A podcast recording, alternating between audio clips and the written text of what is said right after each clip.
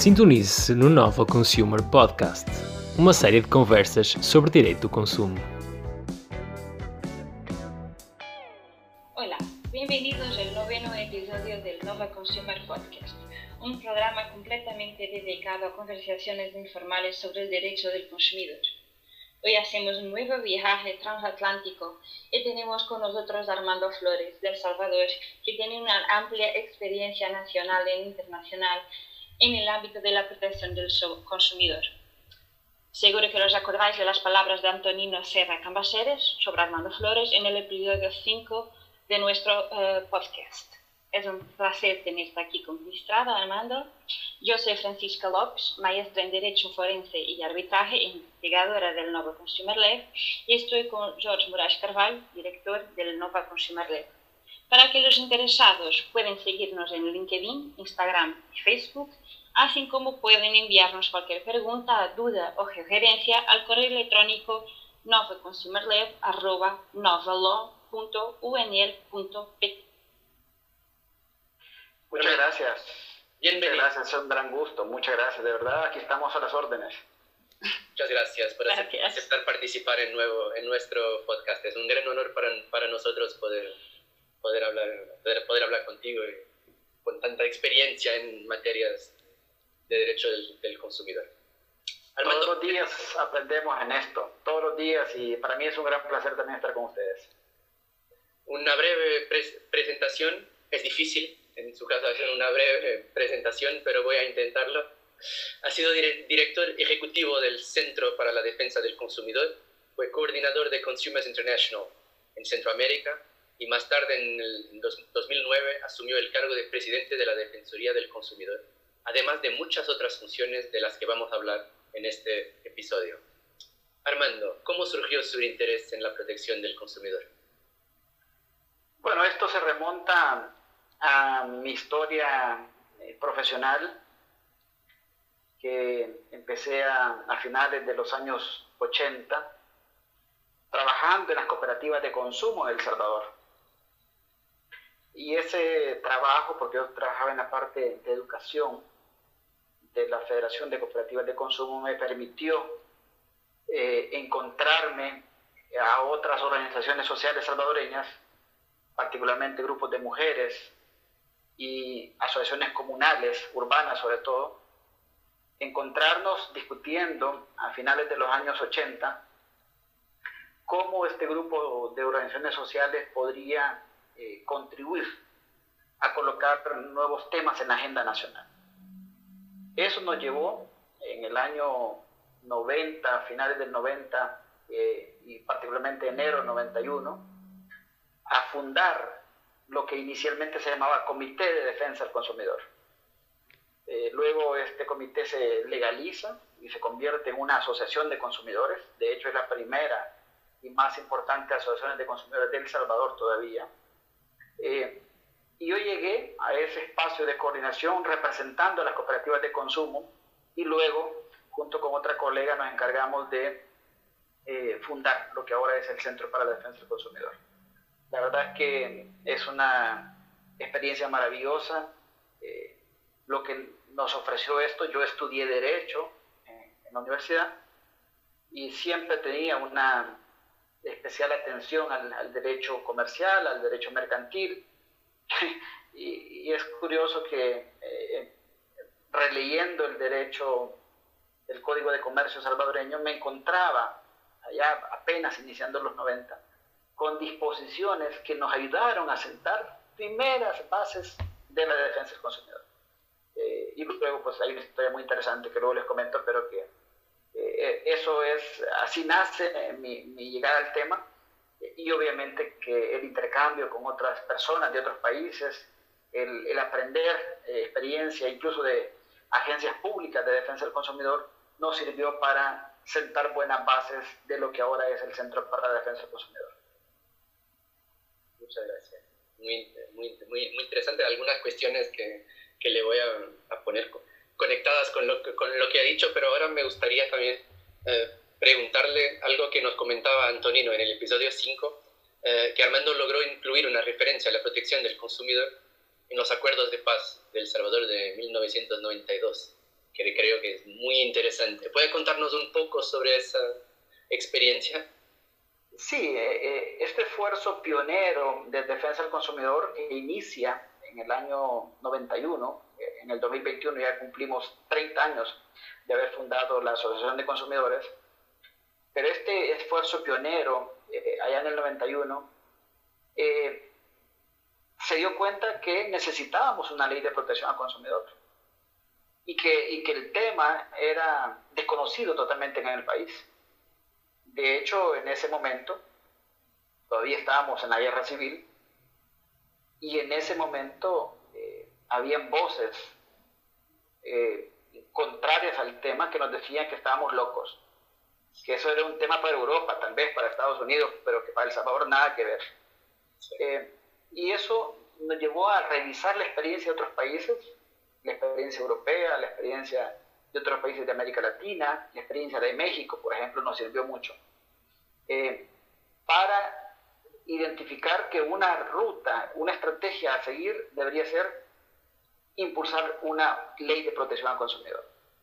Que en el caso nuestro, hablo del año 90, eh, 91, estábamos en pleno auge del arranque de las políticas neoliberales en el país, particularmente políticas que eh, liberalizaron los precios de los productos. Pasamos de una economía controlada a una economía liberalizada. Eh, empezaron las privatizaciones y el tema del costo de la vida apareció como una, una bandera muy importante en la lucha social. Eh, eso entonces nos llevó a proponer inicialmente en la Asamblea Legislativa una ley de regulación eh, de precios esenciales, que tenía todo el cariz de, componentes de defensa del consumidor. Esa misma propuesta eh, la presentamos, la enviamos oficialmente a las dos partes que estaban negociando el fin de la guerra, el gobierno de El Salvador y la guerrilla del Frente Farabundo Martí, y les pedíamos que como parte de los acuerdos de paz se incorporara una legislación en la materia.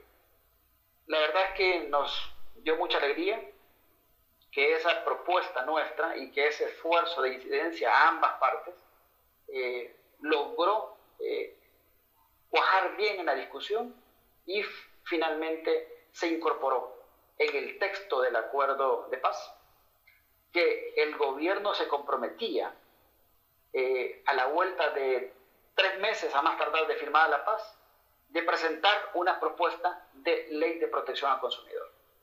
De hecho, nosotros propusimos que la legislación debería leer lo que estaba pasando en México, donde existía desde hacía muchos años una Procuraduría Federal de Defensa del Consumidor.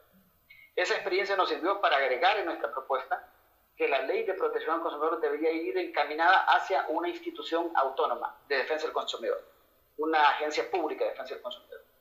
Eh, así lo, lo, reconoció el acuerdo de paz y luego eh, desde el 91 eh, que logramos influir en esto, el acuerdo de paz fue firmado en el año 1992 y nosotros tomando la iniciativa presentamos antes de que el plazo venciera para que el gobierno presentara su propuesta, presentamos nuestra propia propuesta de ley de protección al consumidor. Para que fuera de verdad cumplido. Efectivamente, entonces logramos influir con nuestra propuesta para lo que luego sería la primera ley de protección al consumidor de El Salvador en el año de 1992, en agosto, eh, que eh, tiene una gran contribución desde la sociedad civil y desde la experiencia internacional, porque nos preocupamos de conocer legislaciones de otros países para incorporar en la propia ley salvadoreña. Entonces, han incluido en, los acuerdos de paz y ha sido cumplido. Por lo menos en la parte ha sido cumplida.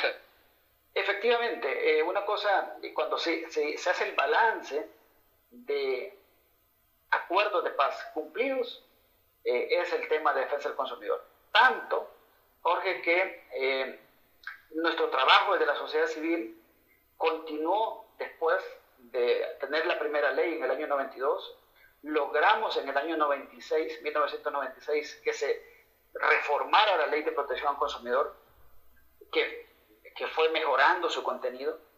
Eh, todavía entre el 92, 96, 2000 teníamos una eh, dirección de protección al consumidor dentro del Ministerio de Economía y luego nuestro trabajo eh, influyó para que el año 2015, perdón, 2005, se aprobara una muy moderna ley de protección al consumidor que creó una autoridad independiente, eh, sacando del Ministerio de Economía esa dirección y luego instalando una institución autónoma, una autoridad eh, autónoma descentralizada, eh, cuyo titular es nombrado por el presidente de la República y que tiene un espacio muy interesante de operación en el país y que, justamente ahora, en el año 2020, está cumpliendo 15 años la nueva ley de protección al consumidor que se aprobó en el 2005 y la autoridad eh, de protección al consumidor, que es la Defensoría del Consumidor, que tuve también el privilegio de dirigir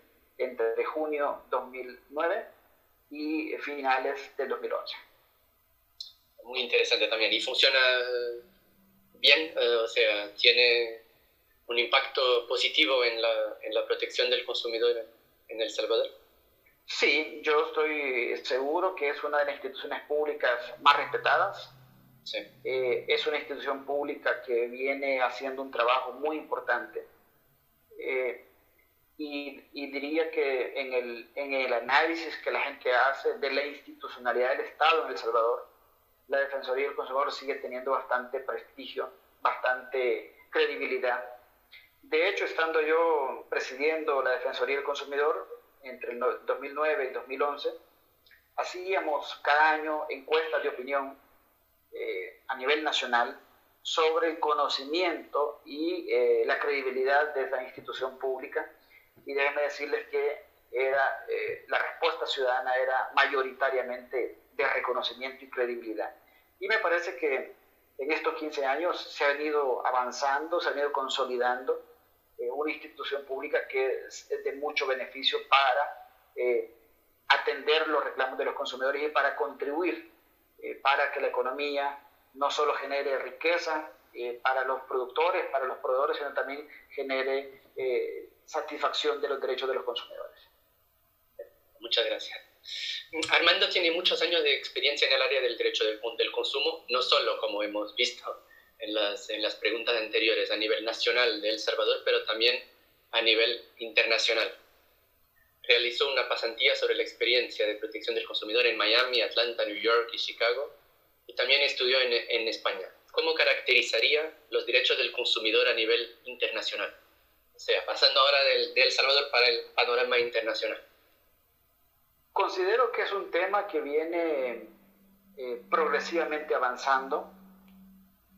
De hecho, algo que todavía no hemos logrado en El Salvador, eh, por ejemplo, es interesante ver constituciones de otros países que reconocen explícitamente los derechos de los consumidores. Eh, las propias directrices de Naciones Unidas que fueron actualizadas hace algunos años muestran de que a nivel internacional es un tema que sigue estando eh, vivo y en, constante progreso, lo cual no significa que hay desafíos y hay grandes desafíos. Pero me parece que a nivel internacional cada vez hay más países que adoptan legislaciones de protección al consumidor. Eh, se va avanzando en un mayor consenso sobre los derechos básicos de los consumidores eh, y por supuesto que la globalización y toda la revolución tecnológica que hemos visto en los últimos años también plantean oportunidades y desafíos. Y me parece que ahí tenemos todavía mucho camino por andar, pero en mi opinión, incluso mirando Centroamérica, mirando América Latina, creo que hay eh, una, una, una señal de avances y también obviamente que tenemos aspectos en donde podemos seguir mejorando para lograr mejor protección de los derechos de los consumidores. Es imposible eh, en este momento no hablar de, de la COVID-19, de la pandemia que, que, que, estamos viviendo y de la fragilidad socioeconómica que se siente en todo el mundo y que está afectando, claro, también a los consumidores, no solo a, los, a las personas como ciudadanos, pero también a las personas como, como consumidores. Eh, en El Salvador hemos visto que se prohibió temporalmente el corte de los servicios de agua, energía y telecomunicaciones eh, y se postergó el pago de las facturas de servicios públicos. Em, ¿Crees que ha sido suficiente para proteger a los intereses económicos de los consumidores? ¿O se podía haber hecho más o menos? Nuestra opinión sobre, las, sobre estas medidas favorables al consumidor.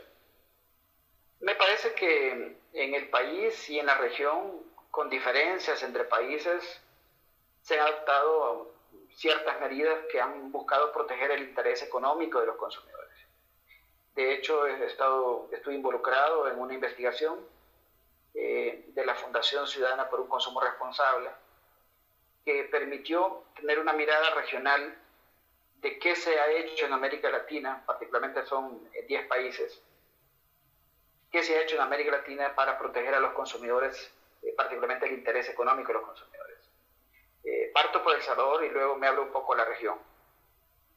En El Salvador, por ejemplo, como lo has dicho, Jorge, eh, se tomaron medidas para proteger el acceso y la continuidad de los servicios públicos domiciliarios.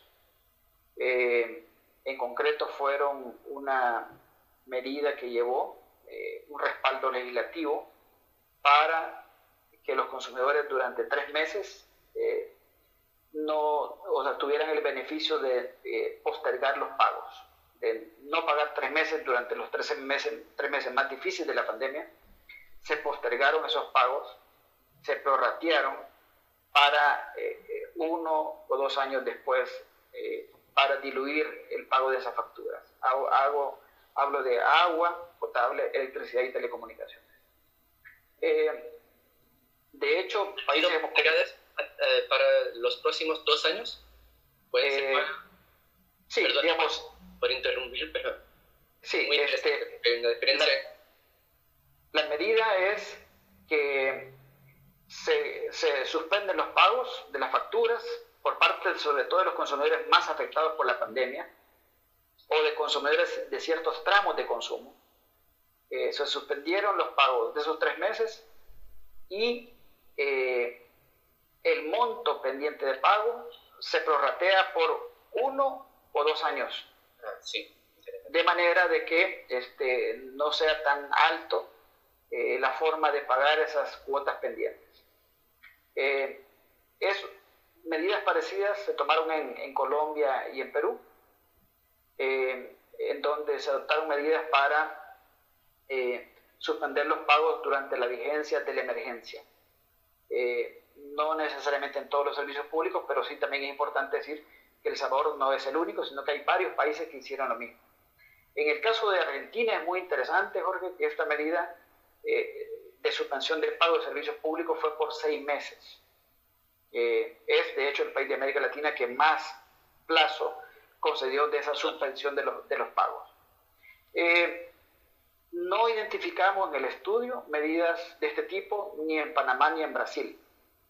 Eh, y me parece que lo interesante es que en la región se adoptaron, con diferencias, medidas que han mitigado de alguna manera el interés de los consumidores frente a la protección necesaria de la continuidad y el acceso a los servicios públicos domiciliarios. Eh, hablando de El Salvador, esta medida tuvo un, digamos, una controversia inicial entre el gobierno y las empresas telefónicas que llevó incluso para que eh, el gobierno eh, de alguna manera presionara a las empresas telefónicas de imponer sanciones de no acatarse esa medida que se implementó por ley eh, aprobada en el Congreso. creo que es una medida que le ayudó a la economía de los consumidores, eh, no es una medida generalizada, porque por ejemplo en el caso de los consumidores de energía eléctrica en El Salvador abarca de entre 0 y 300 kilovatios hora de energía eléctrica. En el caso del agua eh, es un poco más general y en el caso de las telecomunicaciones eh, las empresas tuvieron un mecanismo de selección de los beneficiarios a partir de que los consumidores presentaban evidencia de estar afectados por la pandemia. Pero diría que en términos generales es una medida positiva, eh, como se ha hecho en El Salvador, se han hecho en otros países de la región, que eh, ayudan a proteger los intereses de los, económicos de los consumidores en este momento de dificultades frente a la pandemia. Armando también, también ha sido ministro de Economía de El Salvador entre el 2012 y 2014. por lo que tiene eh, la noción del, del, equilibrio entre el derecho de consumo y, y la economía. Um, una pregunta es si tenía competencia en materia de, de, de, consumo, el ministro de Economía, cuando, cuando ahí estaba, y si aún tiene. Eh, y otra cuestión es si, el, si la protección de, del consumidor es más justicia o más economía. Y puedo explicar el contexto de mi, de mi, de mi, de mi cuestión. Um, en Portugal en este momento y hace algunos años la materia del, del, de la protección del consumidor está en el Ministerio de Economía. Ha estado en otros ministerios algunos años, pero por ejemplo en Alemania eh, el Ministerio de Justicia eh, se llama, tiene el nombre Ministerio de Justicia y de la Protección del Consumidor. O sea, la protección del consumidor está en, el Ministerio de, la Justicia. Por eso te preguntaba si, si crees que es más economía o más justicia la, la, protección del consumidor? Una pregunta que puede no ser muy fácil, bueno, primero, eh, el Ministerio de Economía en El Salvador es, eh, el, es el ramo ministerial en donde están agrupadas las instituciones autónomas que se encargan, por ejemplo, de la competencia, de la autoridad antimonopolio y eh, la autoridad de defensa del consumidor.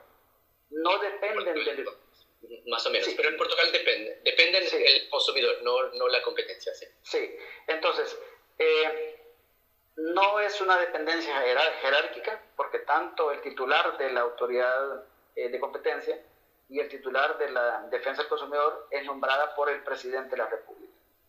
En buenas cuentas tienen un rango, digamos, ministerial.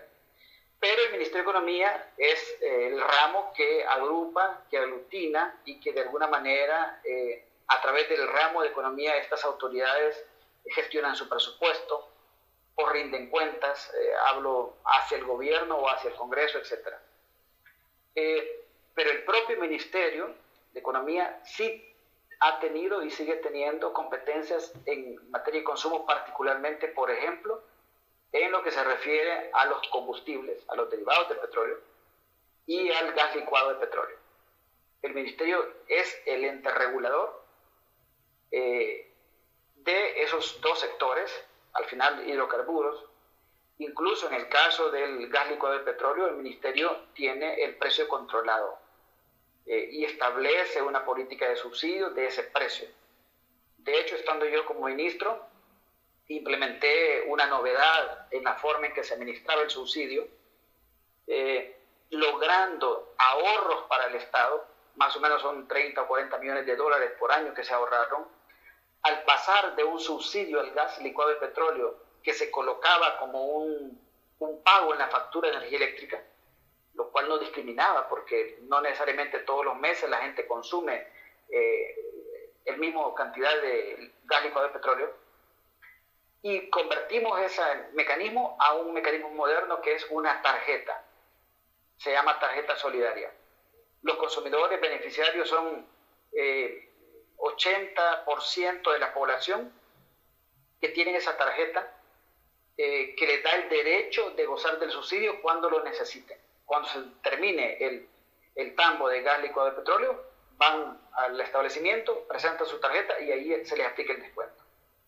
Eh, y el Ministerio de Economía, cuando hay incumplimiento del precio regulado, eh, es la autoridad competente para imponer sanciones o para eh, instruir procedimientos sancionatorios.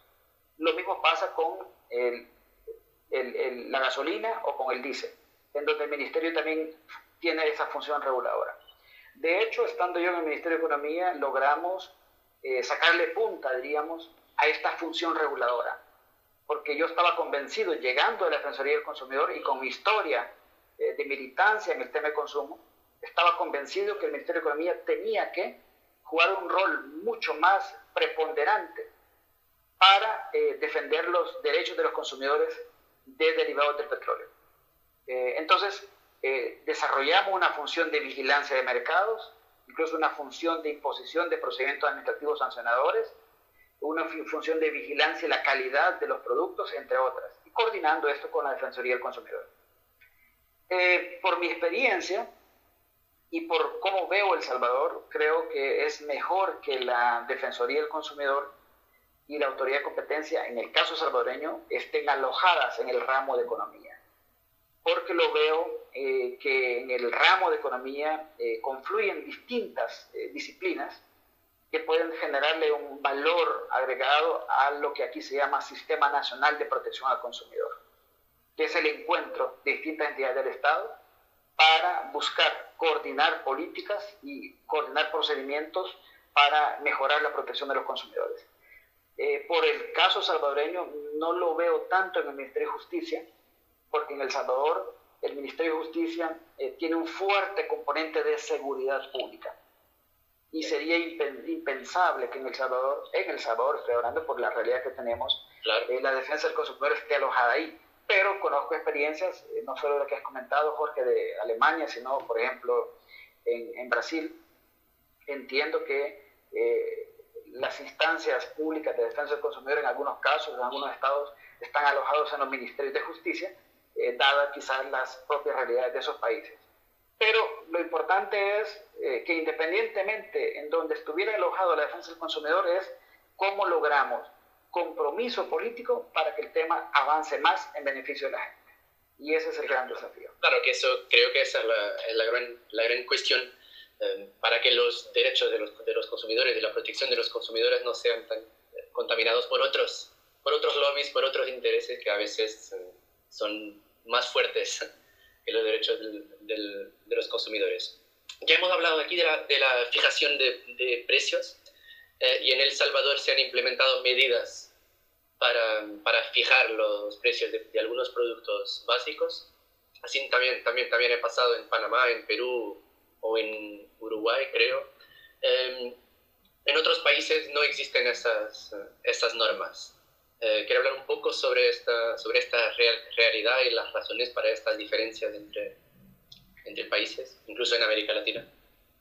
Eh, me voy a apoyar de nuevo en el estudio que se hizo desde la Fundación Ciudadana por un Consumo Responsable, eh, en donde encontramos que de los países que analizamos, Argentina, Colombia, El Salvador y Panamá han implementado medidas de regulación de precios de productos básicos. Eh, en el caso de Argentina fue una fijación generalizada de precios que por ley estableció eh, retrotraer el, precio de, de, marzo y colocarlo como precio vigente y precio regulado por esa medida gubernamental incluyendo a unos 2.300 productos. Eh, es como la medida más abarcadora en la región. En El Salvador la fijación de precios abarcó 19 productos básicos. Debo decir que eh, esa función de la Defensoría del Consumidor en El Salvador es consecuencia de que en la ley de protección al consumidor se le faculta a regular precios en casos de emergencia nacional y así fue eh, la medida adoptada en El Salvador. También en Argentina, una ley de, hace muchos años reconoce la facultad de fijar precios, lo mismo que en Colombia eh, se adoptó una medida de lo que se le llamaría un régimen de libertad vigilada. Es una definición de un conjunto, de una canasta de productos a los cuales el gobierno le da un seguimiento permanente a sus precios. Están libres, pero hay un seguimiento permanente de precios, de manera que si hay algo que, no se corresponde con la lógica normal de los mercados, el gobierno puede eh, adoptar medidas en la materia. Y en el caso de Panamá, lo que se implementó fue una medida para regular eh, los beneficios, el margen bruto eh, de máximo de venta. Eso es lo que se hizo en Panamá. En el resto de países no encontramos disposiciones legales ni en Brasil, ni en Chile, ni en Perú para que los gobiernos fijaran precios.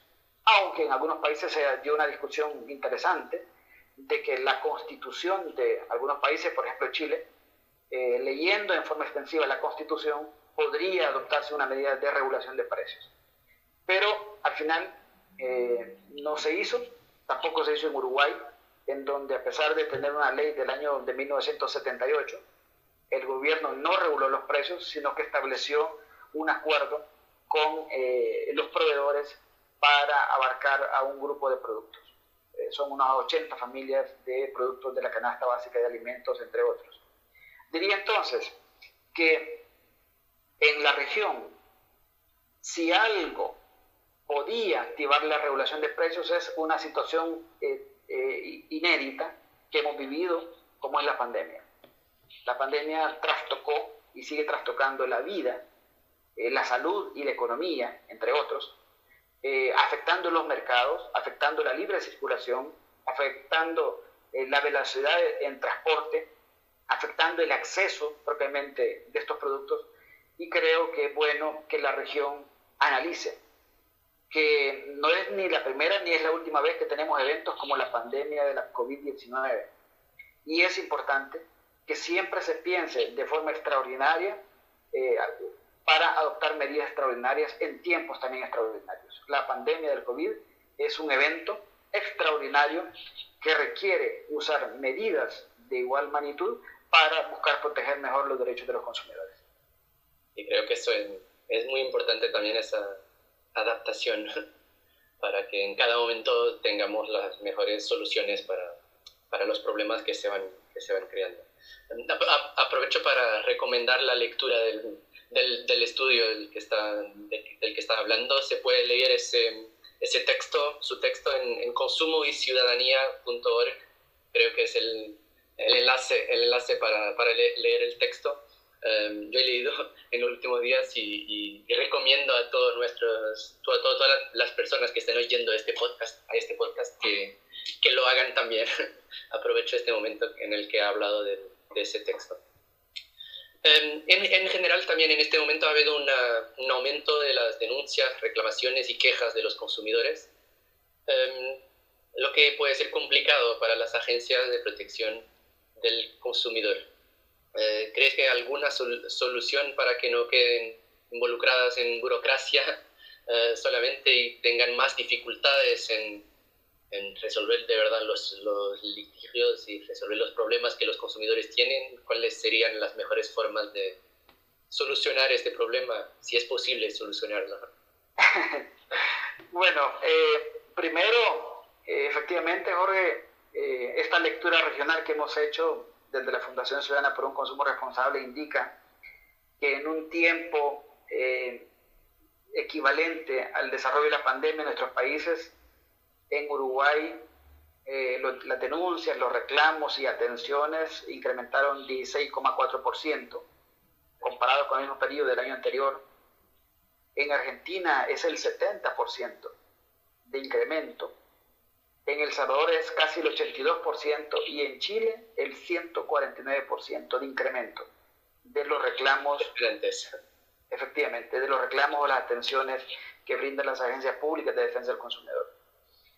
Y, y lo que se nota es que, obviamente, con la pandemia eh, se tomaron medidas para eh, eh, evitar que las personas salieran de sus casas e incluso acudieran a sus trabajos eh, y las agencias eh, y los gobiernos que no tienen mecanismos suficientemente eficientes para, por ejemplo, presentar reclamos en línea, eh, han tenido menos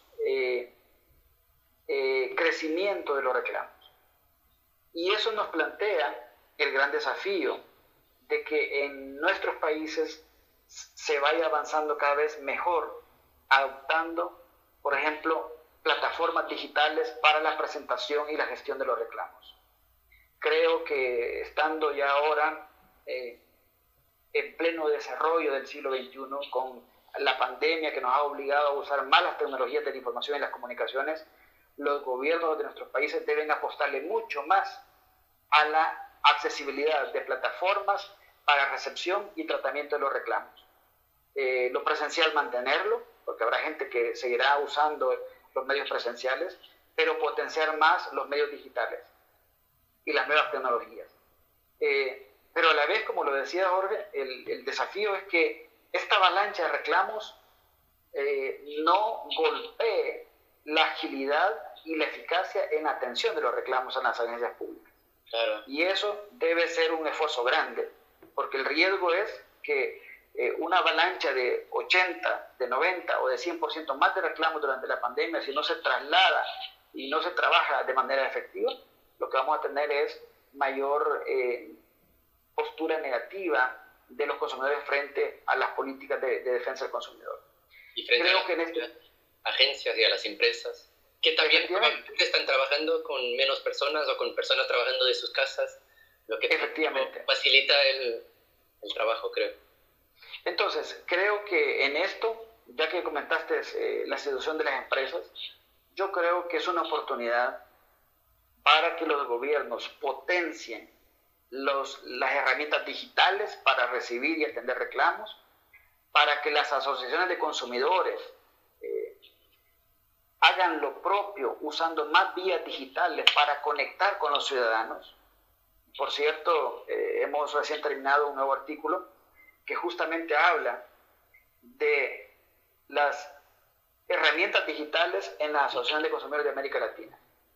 Y creo que tenemos una gran oportunidad, porque lo que noto es que hay asociaciones de consumidores en la región que están en un nivel extraordinario de desarrollo de, de medios digitales. Hablo del caso de México, particularmente de Perú y Brasil. Y luego hay un enorme abismo entre, esas, entre las asociaciones de esos países y el resto de la región. Entonces, para mí también la pandemia nos debe llevar a adoptar nuevas fórmulas que potencien los medios digitales para lograr mejor conexión entre las asociaciones de consumidores con los ciudadanos consumidores y además que la pandemia debiera llevar a las empresas a revisar y fortalecer sus prácticas. En la medida en que las empresas eh, sean más responsables cuidando su proceso productivo, su proceso de comercialización y sus formas de atender las reclamaciones de los consumidores, el malestar de los consumidores, eh, también las empresas pueden verse beneficiadas. Porque este es un tema en donde los gobiernos deben adoptar más y mejores políticas públicas, los ciudadanos eh, participar más activamente defendiendo derechos y las empresas haciendo lo propio para lograr eh, mayor transparencia en los mercados, para lograr satisfacción de los consumidores y que eso también ayude a reactivar la economía de nuestros países. Claro, creo que también que la confianza de los consumidores es fundamental para que, que, estos consuman, para que estos consuman más y eso es muy importante también para, la, para las empresas. Y especialmente las grandes empresas no, no, no tienen como hoy no, no, estar en el digital y no eh, poder resolver los litigios de forma más, más rápida. Yo, yo puedo entender que en, en, algunos casos pequeñas empresas pueden no estar tan presentes en el digital porque las personas que estén al frente de esas empresas probablemente tampoco tienen ese, esos conocimientos digitales, pero las grandes empresas no hay, no hay ninguna razón para que hoy no puedan resolver los, los litigios de forma más rápida. En el episodio 5 del, del, podcast, Antonino destacó que el consumidor post-COVID será un consumidor más sostenible y consciente hacia el, hacia el medio ambiente, más cuidadoso del impacto ambiental. ¿Es también tu, tu opinión o, por, o en contraparte el consumidor va a, hacer, a consumir más y de forma menos sustentable después de este periodo donde, donde no ha podido consumir de la forma que le, que le gustaría probablemente. Bueno, hemos visto que en la medida que se reabre la economía, eh, hay consumidores que se han agolpado en las empresas. Sí. Incluso haciendo, haciendo, cola para ir a comprar zapatos, para ir a comprar ropa. A mí me ha impresionado mucho. Eh, cómo eh, la, conducta de algunos eh, consumidores en algunos países, incluyendo El Salvador, eh, y muestra la relevancia de, este, de abordar el tema cultural, de mejorar el acceso a la educación y, y, fomentar una mejor cultura en esta materia. Yo creo que lo primero que la pandemia provoca es eh, afectación a los intereses económicos, aparte de la salud. Y creo que los consumidores desde ahora empiezan a analizar un poco más la relación calidad-precio e incluso ver oportunidades de consumir productos que pudiesen tener un mejor valor agregado. Eh, yo personalmente creo que es una oportunidad interesante eh, para fomentar la economía solidaria, para fomentar más la relación entre productor y consumidor, evitando que los intermediarios eh, en algunos tipos de procesos productivos se lleven la mayor tajada, afectando al productor y al consumidor. Y también coincido que eh, es un momento en donde eh, los temas ambientales eh, pueden ser más sensibles. Pero todo esto depende de cómo aprovechemos esta situación, en el sentido de mejorar la educación, mejorar la cultura y mejorar los niveles de participación de la gente. creo que la pandemia nos ha dejado a todos anonadados, preocupados, porque la gran pregunta que nos hacemos es cómo se va a recuperar la economía que había antes de la pandemia. Y peor, cómo vamos a mejorar la economía incluso más allá de lo que teníamos antes de la pandemia. Porque en el caso de El Salvador el crecimiento económico ha sido bajo y ese crecimiento no ha sido suficiente para satisfacer eh, los intereses de los ciudadanos. Entonces, eh, me parece que la pandemia, con todos los problemas que hemos tenido, eh, también nos empuja hacia otras oportunidades que debemos de aprovechar, en este caso para potenciar más políticas públicas, prácticas empresariales, conductas ciudadanas que ayuden más y mejor a la protección de los derechos de los consumidores. Y claro, creo, que es muy importante y no sabemos muy bien qué economía vamos a tener en los próximos años. Muchas gracias. Armando, ahora pasamos a la segunda parte del programa y vamos a hacer una serie de preguntas de respuesta rápida. Direito ao Silêncio, uma rubrica com questões de especial complexidade. Qual é a norma do direito do consumidor que mais te gusta? A mí me gusta mucho eh, la parte referida al acceso a la justicia. Creo que tenemos un gran desafío en nuestros países para favorecer más el acceso eh, a la justicia en materia de consumo y hay que potenciar más la legislación en esa materia. ¿Y arbitraje o mediación? Por mi experiencia y por la realidad salvadoreña, eh, siempre he tenido una preferencia por la mediación, pero por supuesto que considero el arbitraje como una herramienta poderosa que está probada en otros países y que en El Salvador, para el caso específico, podríamos también analizar e implementar en el futuro. Si fuera posible crear una ley del derecho del consumidor, ¿cuál crearía? En El Salvador nos hace falta y urge hace años una legislación de protección de datos. Eh, es algo urgentísimo. Eh, hay muchas propuestas, pero lamentablemente todavía no hay un consenso para aprobarla y yo creo que es algo que debiera ponerse rápidamente en la agenda legislativa para atenderla. ¿Y qué ley eh, anularía o derogaría? Pues yo no soy partidario de derogar o anular leyes que tienen el propósito de defender al consumidor. Creo que las existencias, existentes en el caso salvadoreño son necesarias y lo que habría que hacer es identificar eh, mejoras, reformas para potenciarlas y, y actualizarlas de acuerdo a las circunstancias actuales. ¿Cuál es el mito de los derechos del consumidor que tienes que aclarar a tus amigos y familiares? Que no vale la pena reclamar. nadie te hace caso ni las empresas ni el gobierno. Yo creo que es hora que los ciudadanos tomemos la palabra y ejerzamos derechos. ¿Compra en línea o en tienda física? Personalmente sigo en lo físico, pero obviamente que cada vez más entrando a la compra en línea. Por último, ¿a quién le gustaría escuchar en el podcast en uno de los próximos episodios? Eh, bueno, ya me han escuchado.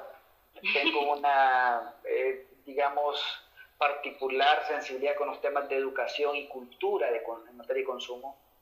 Y el primero que se me ocurre a mí es eh, Juan Trimboli. Juan es un, digamos, luchador de, de, décadas en el tema. Eh, él es un especialista en, en, la rama de educación al consumidor, entre otros temas. Él es ex director de Consumers International en América Latina y creo que sería estupendo eh, considerarle para eh, conversar con él en este importante medio. El segundo es una persona que seguramente ustedes también conocen, eh, Paco Sánchez Legrand, presidente todavía de FACUA, de España, y presidente de la Fundación FACUA para la cooperación internacional. Paco tiene una enorme historia de defensa del consumidor en España y apoyando a América Latina y relacionándose con Europa. Eh, él, sin duda, desde, su experiencia fundando FACUA en España, eh, puede contribuir muchísimo a eh, colocar otros temas de discusión que pueden ser de interés para ustedes también. Una vez más, muchas gracias Armando por esta participación tan especial y por darnos a conocer un poco de la perspectiva internacional del derecho del consumidor. Muchísimas gracias a ustedes, de verdad, ha sido un verdadero placer y éxito eh, en ese gran proyecto. Muchas gracias, muchas gracias. Llegamos al final de otro episodio del podcast. Muchas gracias a los oyentes. Pueden enviarnos preguntas o dudas por el email. El correo electrónico es novaconsumerlab.unl.pt y síganos en las redes sociales para estar al día de las últimas novedades sobre el derecho del consumidor. Nos vemos en el próximo episodio con Isabel Ducarmo. No lo pierdas. Hasta.